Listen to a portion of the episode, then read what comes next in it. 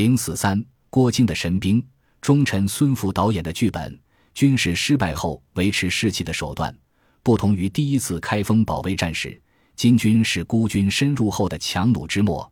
第二次开封保卫战从一开始就注定凶多吉少，这是当时开封朝廷许多重臣的共识。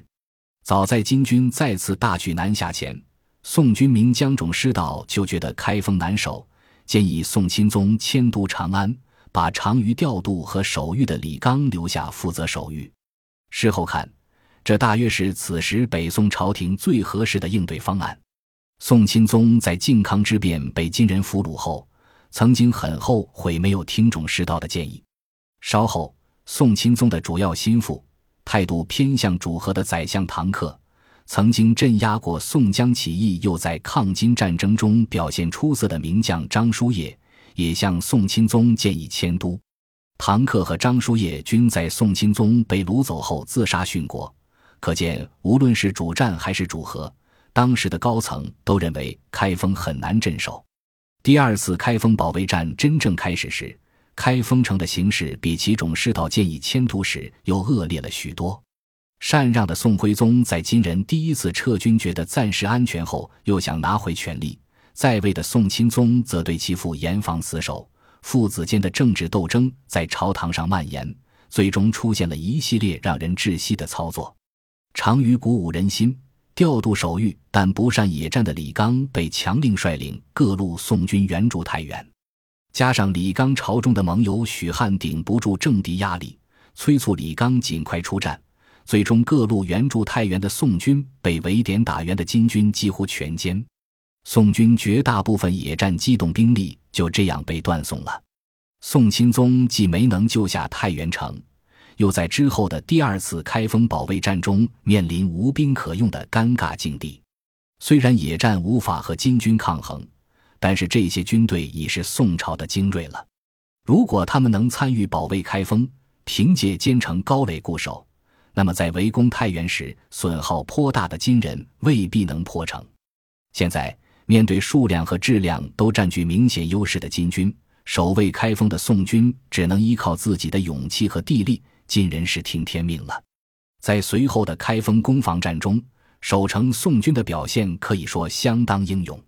由于金人在围攻太原的战役中获得了大量经验，尤其是对于攻城战中时效的运用水平大幅度提高，开封城的坚城优势被削弱不少。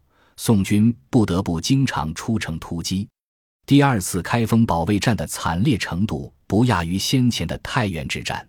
宋军此战表现并不差，但在和数量、质量都占据优势的金军拼了很久消耗后，他们也扛不住了。此时天气越来越冷，严寒对于宋军来说很要命，对来自苦寒之地的金军的影响却微乎其微。各地秦王的援军又迟迟不至。此时，一队出城突击焚烧金军攻城器械的宋军精锐，竟然遭遇了冰面破裂的事故，溺死数百人。已经伤亡过半的宋军，终于到了士气崩溃的边缘。正是这个时候，每天都亲冒矢石、奋战在抗金第一线的兵部尚书孙富突然对外声称，他最近翻看的道仙人邱俊的《感事诗》，里面有一句“郭京杨氏刘无忌”。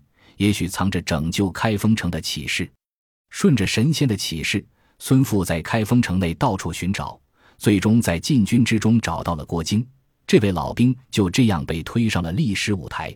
之后，郭京得到了孙富和中书侍郎何立等人的信任，招募了一大群市井之徒，编练成七千七百七十七人的六甲神兵，装神弄鬼了一段日子，到无法再拖延的时候，硬着头皮出战。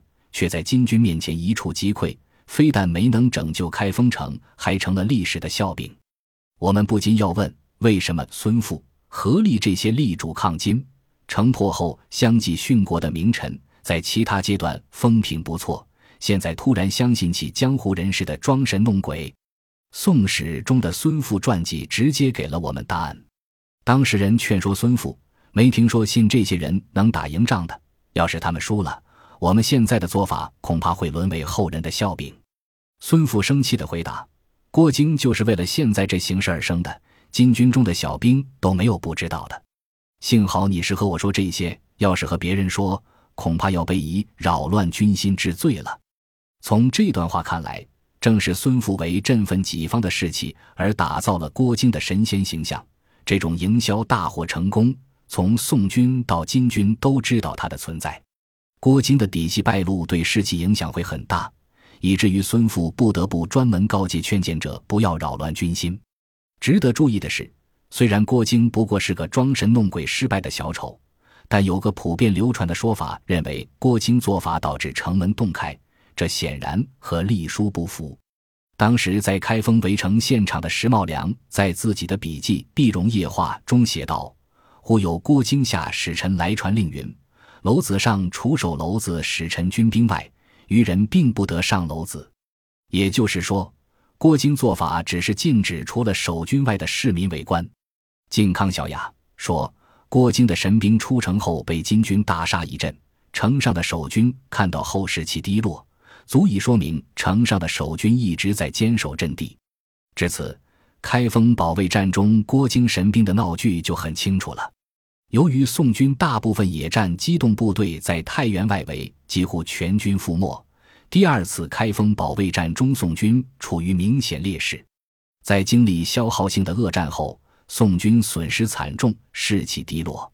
奋战在一线的兵部尚书孙富以先人邱俊的作品为凭，找来预言中能拯救开封的郭京等人。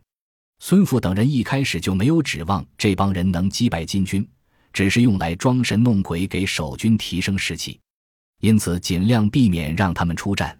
随着冬天到来，金军优势扩大，城破在即。守城方被迫派郭京所部神兵出击，结果一触即溃。在城墙上围观的宋军看到救命稻草落空，士气彻底崩溃。不久城破。从郭京装神弄鬼败露后守城宋军的总崩溃看，一定时间内守军对这支神兵的确有过幻想。